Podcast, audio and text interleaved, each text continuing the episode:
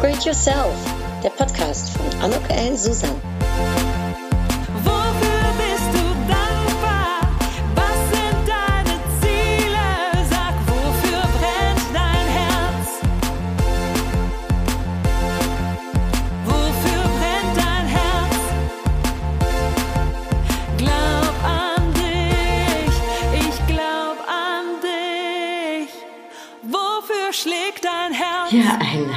Willkommen, ein herzliches Willkommen zu einer ganz besonderen Podcast-Episode von Upgrade Yourself, Glaub an dich.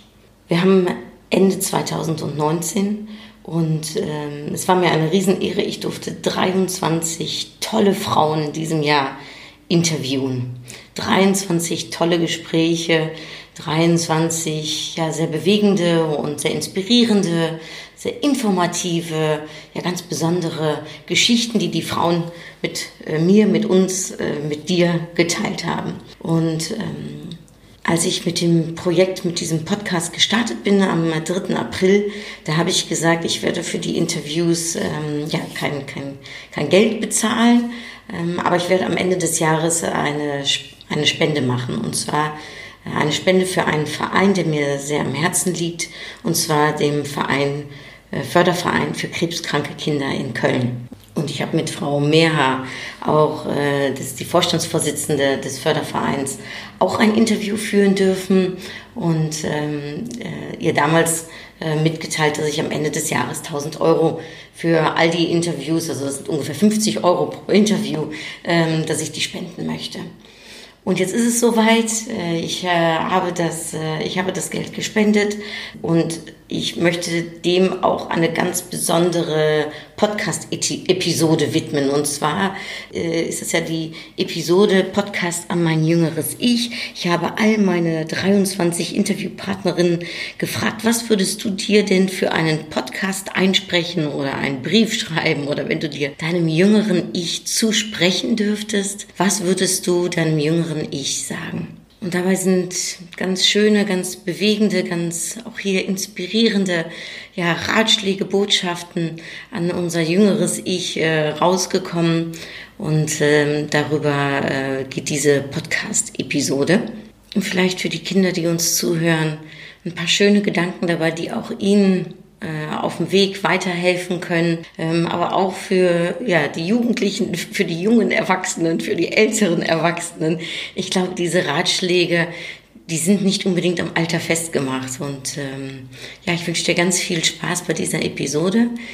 Ich äh, möchte an dieser Stelle all den Interviewpartnerinnen danken für ihre Offenheit, für ihre Zeit, die sie sich genommen haben, um mir das Interview zu geben, ähm, für ihre, ja, für ihre Bereitschaft, äh, mit uns, dir, mit mir, ähm, ihre persönliche Geschichte zu teilen und uns ja vielleicht auch äh, daran teilhaben zu lassen, wie ähm, ähm, sie es geschafft haben in schwierigen Zeiten, äh, wie sie es geschafft haben, ähm, erfolgreich und ganz besondere Schritte in ihrem Leben zu machen und äh, wie sie zu dem geworden sind, der sie sind. Also jedes einzelne Gespräch ist es wert, um sich natürlich noch länger anzuhören. Das ist jetzt nur ein kurzer Ausschnitt aus allen Gesprächen. Das Schöne an den Podcasts ist ja, dass man sie sich immer wieder anhören kann und ähm, ja, ich wünsche dir jetzt erstmal ganz viel Spaß dabei. Ja, einfach war es jetzt nicht, aber man muss eben jetzt immer Ratschlag, was du durchbeißen, dir, ja, durchbeißen. Ja, durchbeißen und sagen, das wird schon besser werden. Mhm. Es kann ja nur noch besser werden in dem Falle. Denn wenn man da drei Monate liegt in einem Bett und ähm, äh, um herum äh, ist eigentlich nur weiße Wände, dann kann es ja nur mhm. noch schöner werden. Und das war ja dann auch so. Ne? Ich konnte wieder aufstehen und konnte wieder laufen.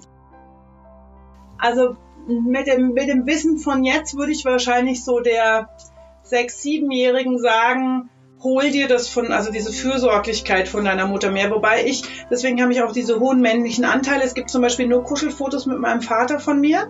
Und das sind diese typischen 70er-Jahre-Fotos, weißt du, wo die Kinder immer so vorne auf den Knien saßen mhm. bei meiner Mutter. Aber es gibt ganz viele auch so Badewannenfotos und sowas eben mit meinem Vater. So, das ist, der hat, also ich habe wirklich diese männliche Fürsorge gekriegt und deswegen habe ich wahrscheinlich auch so einen, so einen hohen, irgendwer hat auch mal gemessen, ich habe einen hohen Testosterongehalt, das wundert wahrscheinlich niemanden.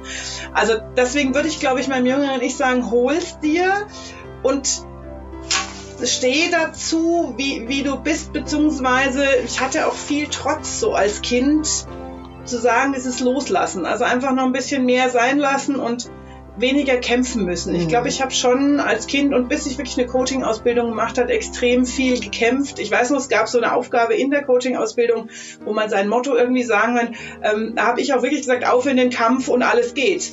Aber dieses Auf in den Kampf ist natürlich auch schon eine gute Aussage. Mhm. Also ich glaube, ich habe, ich wusste, ich kann alles, aber ich war auch immer bereit zu kämpfen.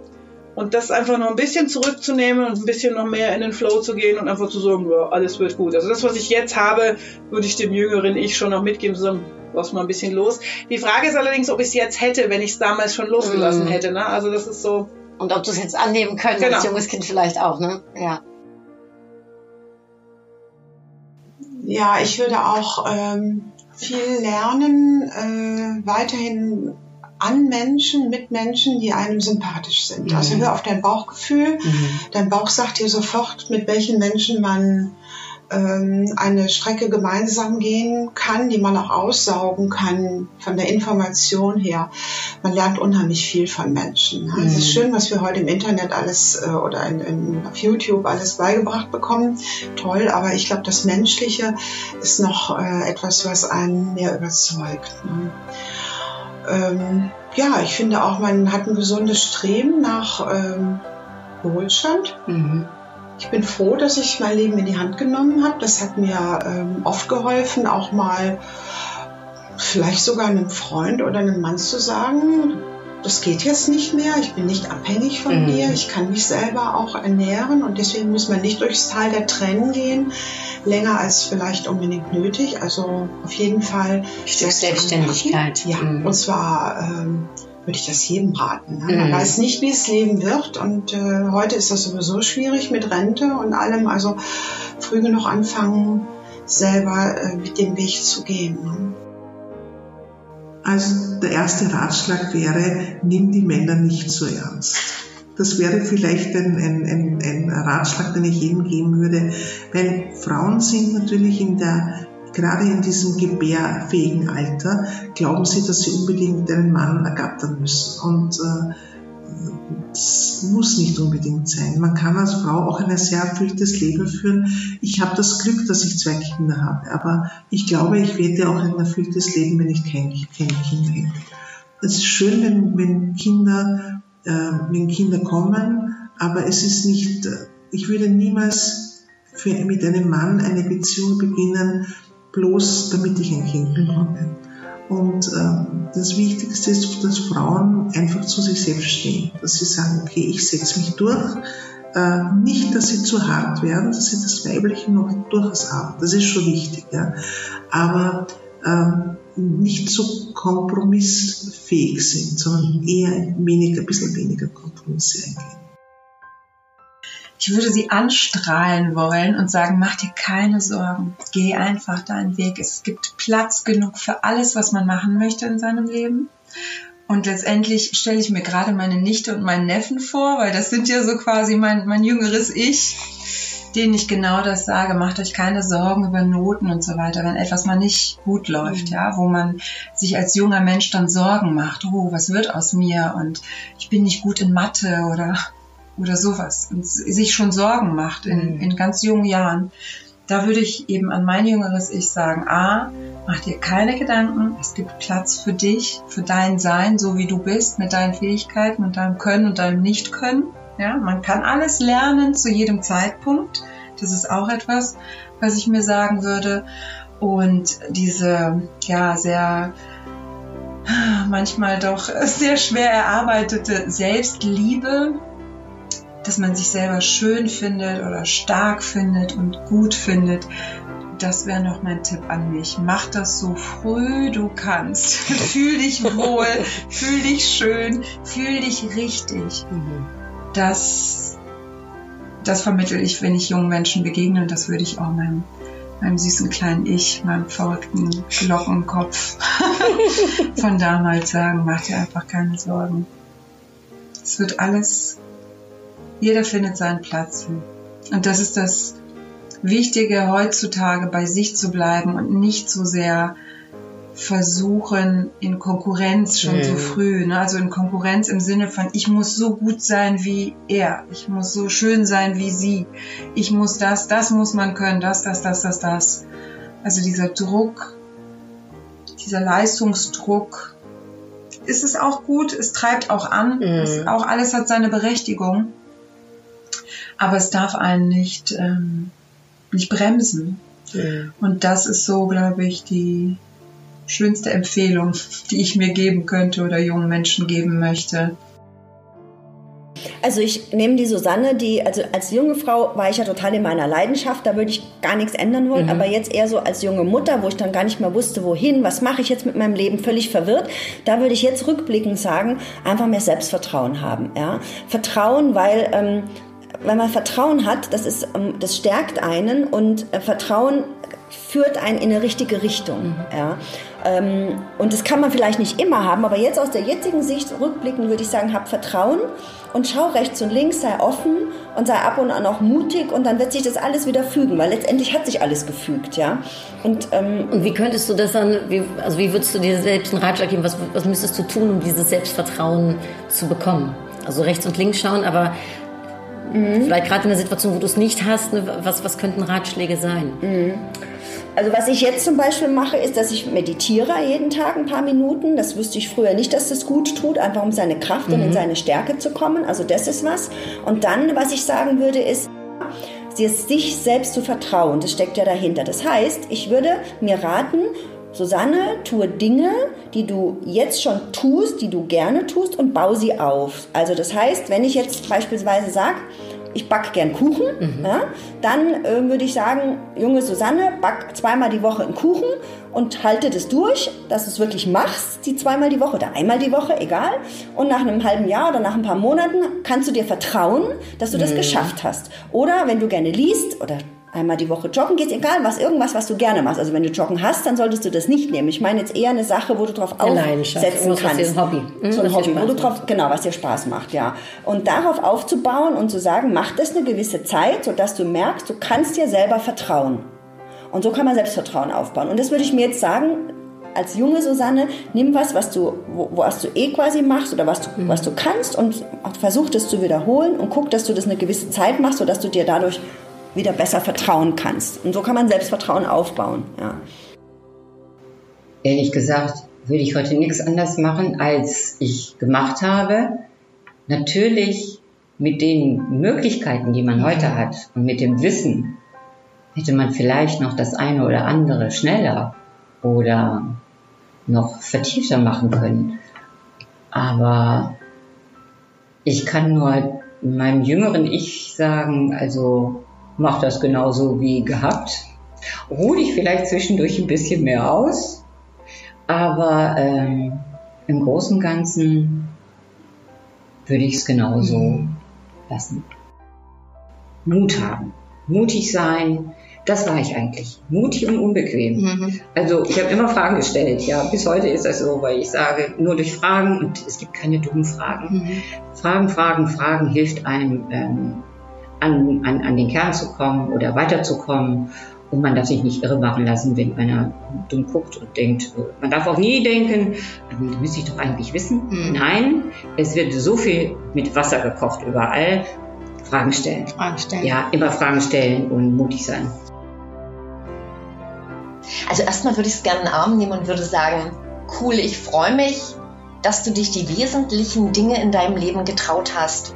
Und ich freue mich, dass du immer wieder dann, manchmal hast du auch gewartet, bis es weh tat, aber dann in das Neue gegangen bist und nie ähm, das Leben genommen hast, was es gerade gab, sondern du hast dir dein Leben genommen, egal was andere gesagt haben. Also es war mir in dem Moment egal. Das stimmt nicht ganz, weil ich eben auch ein Mensch bin teilweise und auch war im Nachreflektieren dann gedacht hat, oh Gott, was werden die jetzt sagen? Aber es hat mich nicht daran gehindert, es zu tun. Also es war mir, und dafür würde ich dem jüngeren Ich danken. Und ich würde sagen, ich würde ihm gern die Erfahrung, die ich gemacht habe, jetzt mitzugeben, nochmal geben, ihm schon zu sagen und vielleicht noch ein Stück äh, Zögern wegzunehmen. Ja, dieses Wort if, was ich erst gesagt habe. Also noch ein Stück mehr Mut. Also es gibt zwei Dinge, die mir gerade so einfallen. Ähm, da wäre es vielleicht ein bisschen einfacher gewesen, wenn da äh, ein mutigerer Schritt gekommen wäre. Aber es ist halt, wie es ist. Ähm, also ich, hab, ich kann einen guten Frieden zu meinem jüngeren Ich haben. Ähm, da gäbe es eine ganze Reihe von Dingen, aber mit der Erfahrung, die ich gemacht habe, würde ich mein jüngeres Ich geradezu flehentlich äh, bitten, äh, sich vor einer offenen Feldschlacht ähm, ja, vielleicht Ort und Zeit auszusuchen. Mhm. Also ja, nicht äh, Ex-Emotionen. Zwar, ich bin zwar sehr dafür, dass man, äh, dass man wesentliche äh, Dinge cum-Emotionen macht, aber nicht nicht ähm, im Schnellschuss Ex-Emotionen und äh, da kann man dann selbst nicht äh, den Schauplatz, Ort und Zeit nicht bestimmen. Und da ist der Gegner im Vorteil und man bekommt viele Wunden, die man sich ersparen könnte. Hm. Wenn ich nochmal äh, auf die Welt kommen würde, würde ich lieber 20 Jahre später kommen. Hm. Da konnte man schon viel mehr aus sich machen. Hm. Ich bin nun in so einem Dorf geboren, wo man gar keine äh, Zukunftsaussichten hatte. Mhm.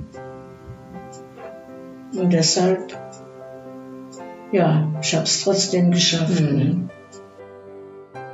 Äh, heute würde ich meinem jüngeren Ich sagen, ähm, Nicole, geh mir auf deine Geschwister zu, äh, sage klar deine Erwartungshaltung. Mhm. Nimm Hilfe an. Nimm Hilfe an. Mhm. Und ähm, öffne dich vielleicht auch gegenüber der einen oder anderen Freundin. Mhm. Das habe ich also sehr in mich hineingefressen. Ich hab, bin nicht nach außen gegangen, ich habe das alles mit mir selber ausgemacht. Ähm, Im Nachhinein betrachtet war das ein Fehler. Oder mhm. was heißt ein Fehler? Ich hätte es mir leichter machen können. Ja, ich hätte mehr signalisieren können, ich brauche hier Hilfe, ich habe hier eine Erwartungshaltung, ähm, unterstützt mhm. mich. Das habe ich nicht getan. Das würde ich meinem jüngeren Ich empfehlen.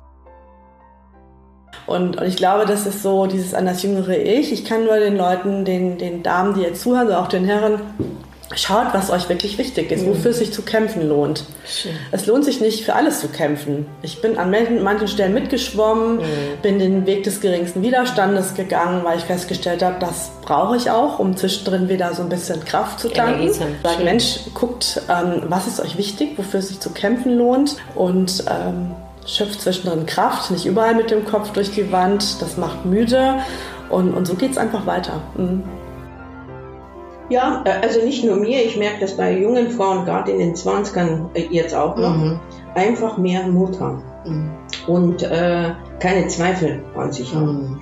Ähm, wenn man es einfach mal ausprobiert, einfach mal tun, dann lernt man danach so und so, was man vielleicht da und da verbessern kann. Aber dieses Zaudern, kann ich das, soll ich das, bin ich gut genug, äh, man ist meistens gut genug. Mhm. Man wächst ja auch an seinen Herausforderungen. Und äh, ich hatte einfach zu viel Zweifel an, mhm. an mir selber oder Ängste, schaffe ich das? Oder äh, ich, ich, hatte zum Glück so eine zweite Seele in, in mir drin, die sagt, und jetzt erst recht. oder Woher kam diese zweite Seele? Ist die das weiß ich nicht. Ich muss zum Beispiel als Speakerin auch sagen, ich habe dir ja reingeschrieben, also Speakerin ist jetzt nicht unbedingt ähm, mein Favorite. Ich, ich, also ich werde aufgefordert zum, zum Speaken und kurz davor denke ich, wie konntest du nur so blöd sein, dass du dazu gesagt hast. Andere stellen, du wahrscheinlich auch, die stehen, stehen gern von 200 Leuten und etc. Und ich habe eben dann immer mein Lampenfieber.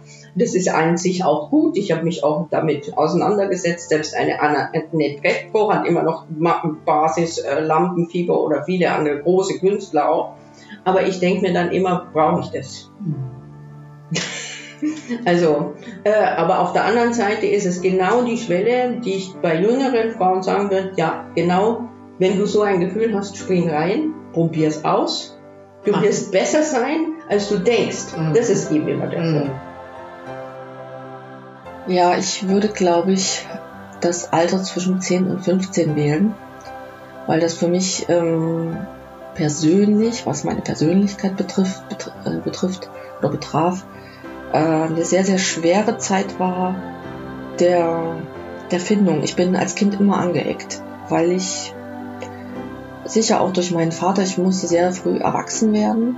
Dann ist es auch so, meine Eltern sind deutlich älter als normale Eltern. Ich bin in, das war die zweite Ehe meiner Eltern. Ich bin also ein Nachzügler und meine Mutter war selber 37, als sie mich bekam. Das war zu DDR-Zeiten komplett unüblich. Die mhm. anderen Eltern waren irgendwas äh, Ende 20 und ähm, hatten dem Sinn, in dem Sinne auch eine Erziehungseinstellung. Und meine, mhm. meine Eltern waren da sozusagen in Anführungszeichen noch sehr altmodisch. Und so habe ich mich natürlich auch verhalten und bin immer rausgestochen und war auch in so einer, damals schon in so einer Findungsphase mit mir selber zwischen diesen, ich will gesehen werden, ich will mitspielen und äh, aber auch schon diesem sehr erwachsenen Denken. Und da bin ich, wie gesagt, immer wieder angeeckt und bin auch gemobbt worden und hatte es zu Hause nicht leicht, habe mich da nicht so verstanden gefühlt von meinem Vater, habe mit meiner Mutter aber gleichzeitig sehr intellektuelle Gespräche geführt. Und ich würde mir, glaube ich, in dieser Zeit heute raten, äh, mich mehr selbst anzunehmen und mich selbst mehr zu lieben. Ja, dass das, dass ich wirklich gut war, wie ich war und auch gut bin, wie ich heute mhm. bin.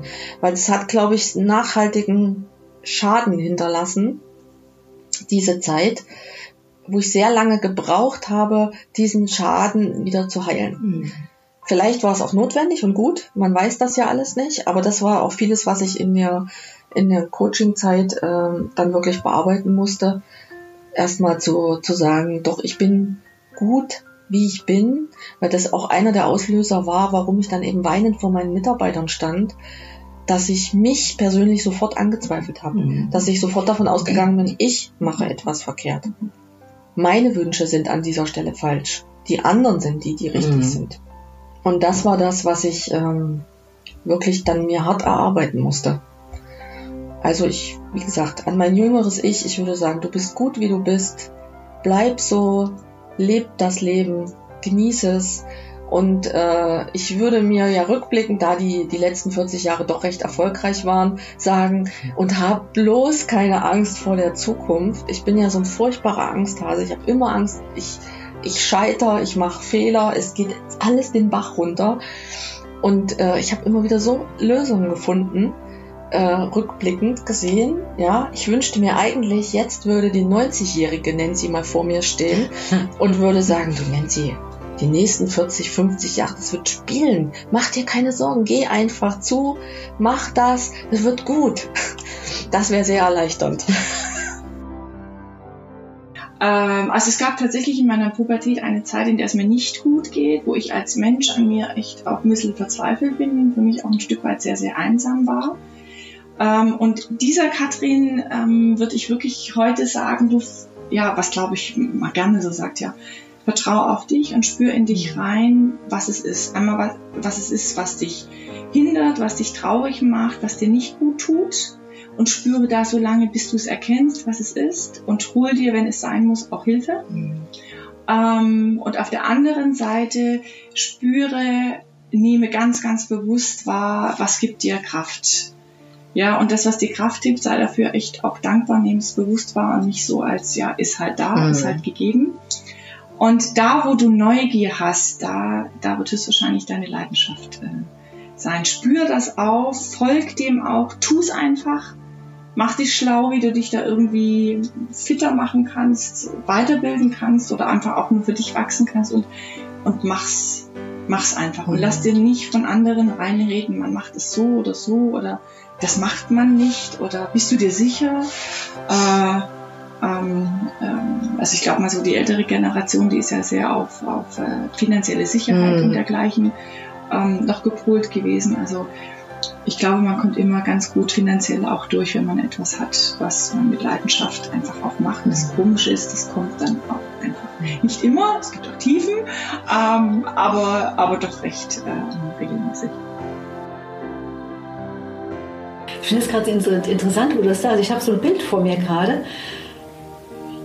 fünf, sechs Jahre alt, da stehe ich so auf so einer Bühne, so ganz keck äh, hätte ich anscheinend irgendwas machen wollen, aber ich weiß halt noch, in, in, in, in, meiner, äh, in meinem Alter wurde man noch so entzogen, lieb und brav und zurückhaltend sein. Aber ich war mhm. immer schon eher äh, der Junge, der auf die Bäume klettern wollte, als ein Mädchen, was mit Puppen gespielt hat.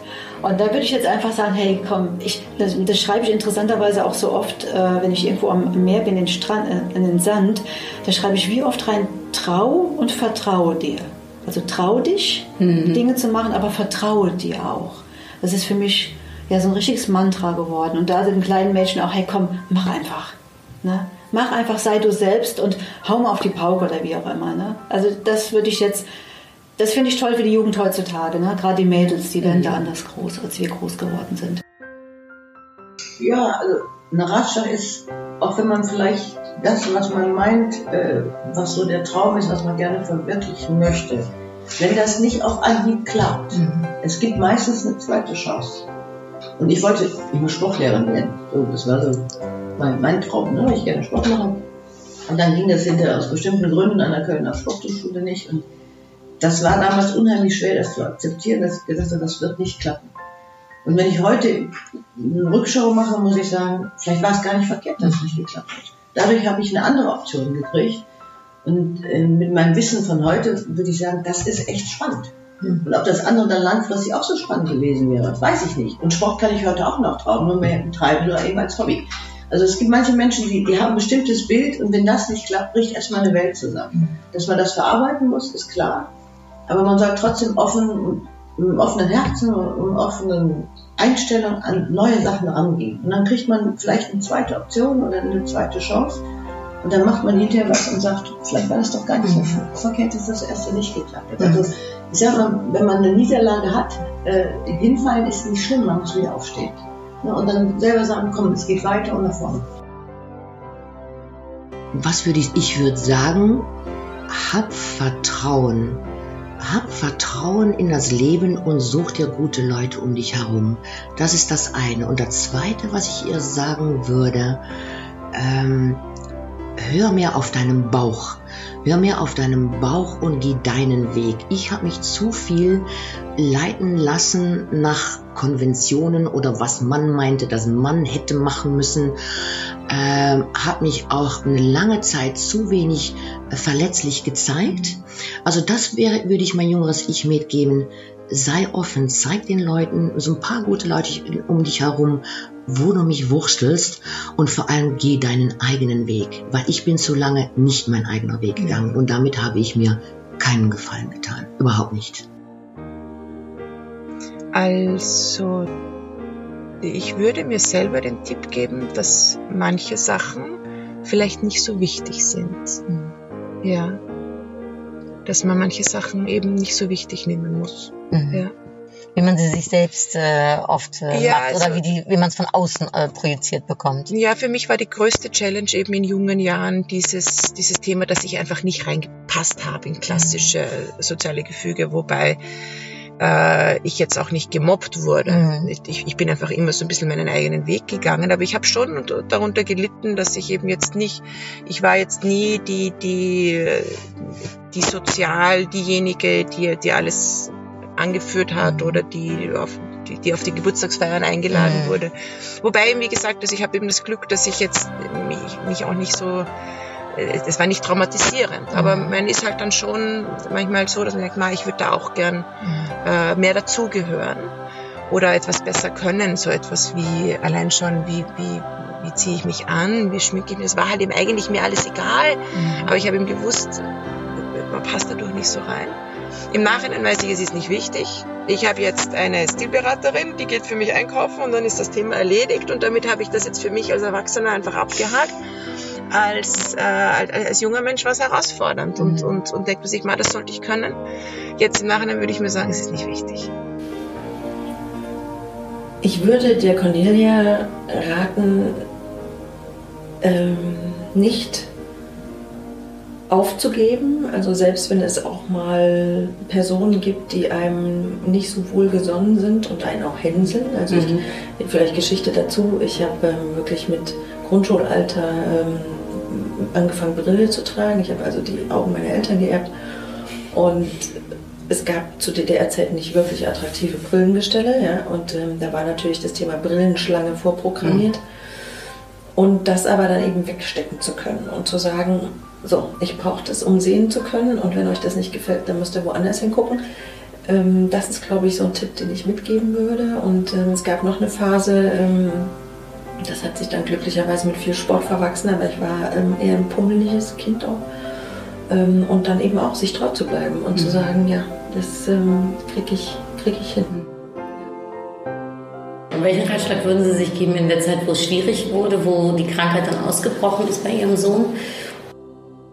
Ich habe unbewusst das getan, was ich tun musste. Ich musste mich damit beschäftigen. Ich habe mich auch eine Weile viel zu viel damit beschäftigt und bin krank geworden darüber, körperlich krank, ohne körperliche äh, Einschränkungen tatsächlich zu haben. Also keine diagnostizierten medizinischen Erkenntnisse waren da, aber ich hatte was, ähm, weil ich mich mit Arbeit zugeballert habe oder mit Informationen. Ich habe jeden Trauerkreis mitgenommen, ich habe all diese Dinge, Bücher gelesen. Äh, es hat mich ganz viel damit auseinandergesetzt, aber hat mich dadurch vergessen. Man sollte sich nicht selbst vergessen. Ja, das waren jetzt 23 wirklich bezaubernde, tolle, inspirierende, ähm, spannende Ratschläge an mein jüngeres Ich und nicht an mein jüngeres Ich, sondern das jüngere Ich meiner tollen Interviewpartnerin. Und darum an dieser Stelle nochmal ein herzliches, herzliches Dankeschön an jede einzelne von euch. Ihr seid wunderbare Frauen, äh, tolle Vorbilder. Ähm, ich, äh, ich danke euch wahnsinnig für die Zeit, die ihr euch genommen habt, für die Geschichten, die ihr mit uns geteilt habt, mit mir geteilt habt, für die Offenheit, für ja die die guten Ratschläge, nicht nur ans jüngere Ich, sondern auch ans Hier und Jetzt. Und äh, jede einzelne Episode würde sich wirklich äh, lohnen und wäre auch äh, mehr als der Mühe wert, um sich anzuhören und vielleicht, dass ich ähm, mit dieser Episode auch den einen oder anderen neugierig habe werden lassen und ich würde mich wahnsinnig darüber freuen, wenn sich viele, viele die tollen, tollen Interviews äh, mit diesen bezaubernden, tollen Frauen und Vorbildern anhören würden. Es ist, äh, es ist mir eine wahre Freude und äh, ehrlich gesagt auch für mich ein großes Geschenk in meinem Leben. Ja, und darum, ähm, dass ich dieses Geschenkchen dafür habe nutzen dürfen, um auch ähm, einen klitze, klitzekleinen Beitrag ähm, zu geben äh, für den Förderverein äh, der krebskranken Kinder, ist mir äh, auch äh, eine große Freude dafür. Dankeschön. Es ist eine ganz, ganz, ganz wichtiger Förderverein. Vielleicht noch mal ganz kurz für euch auch äh, als Hintergrund 1998 ähm, wurde das Elternhaus ähm, für krebskranke Kinder eröffnet und für die Eltern. Und seitdem haben 9600 Personen jährlich im Elternhaus gewohnt. Also mit anderen Worten, das Elternhaus ist dringendst notwendig. Und was macht der Förderverein? Wir haben Frau Meher eben schon als letzte im, äh, im, in der Episode äh, zu uns sprechen gehört. Ja, das Elternhaus, das hat äh, ungefähr Kosten von 250.000 Euro im Jahr. Die werden mit den Spenden, äh, die es gibt, eben gedeckt. Außerdem finanzieren sie seit 1991 auch auf den Kinderkrebsstationen an der Universitätsklinik Köln zusätzlich äh, ganz, ganz dringende und erforderliche Arbeitsplätze. Also da ist zu denken an Kunsttherapeuten oder auch an Erzieherinnen äh, vor Ort, die eben die Kinder betreut. Außerdem werden ja Familien, die in großen finanziellen Bedrängnissen gekommen sind, geholfen. Also Eltern, die zum Beispiel unbezahlten Urlaub nehmen müssen. Äh, sogar Eltern, die natürlich ihren Arbeitsplatz teilweise aufgeben müssen, damit sie sich um ihre krebskranken Kinder tagsüber auf den Stationen ja kümmern können, sie betreuen können, ihnen zur Seite stehen können in dieser so schwierigen Zeit. Und ähm, da hilft der Förderverein sehr unbürokratisch, sehr schnell. Außerdem beteiligt sich äh, der Förderverein natürlich an Forschungsförderung. Also der Förderverein ist Mitglied des Dachverbandes der Elternvereine in Deutschland, der Deutschen Kinderkrebsstiftung und beteiligen sich damit auch an den bundesweiten Studien zu patientenorientierten Krebsforschung.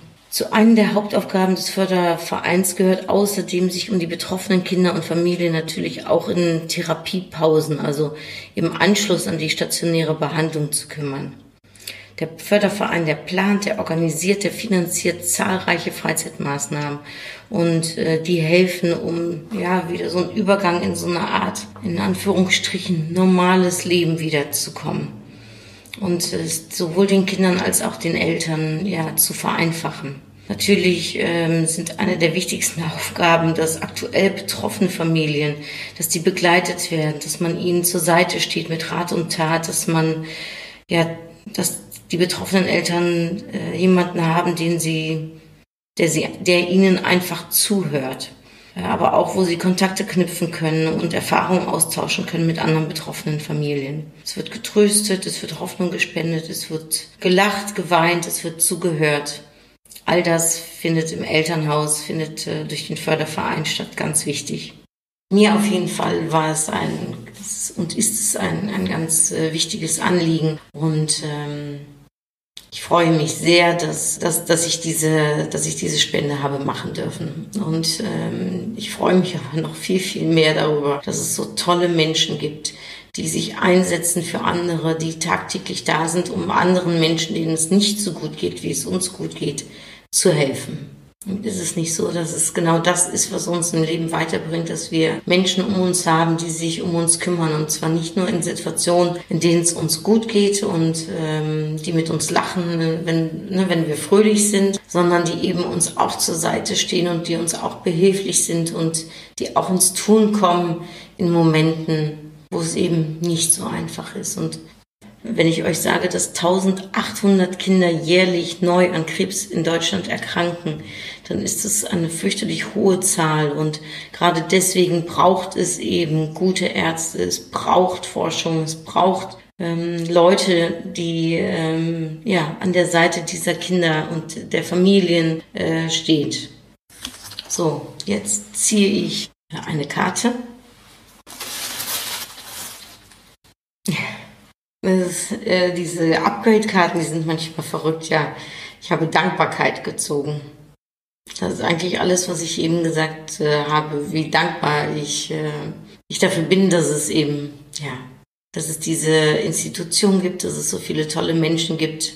Ich bin aber auch dankbar für 23 tolle Interviewpartnerinnen, die wirklich tolle Vorbilder sind und äh, die mit uns, äh, mit dir, mit mir ihre Geschichten geteilt haben. Ganz, ganz herzlichen Dank nochmals an dieser Stelle. Äh, ich bin dankbar, äh, dass es diesen Podcast gibt, dass ich den seit äh, ja, fast äh, sieben Monaten nun habe, ins Leben gerufen habe. Und ich bin dankbar dafür, dass du dir diese Episode auch bis zum Schluss angehört äh, hast.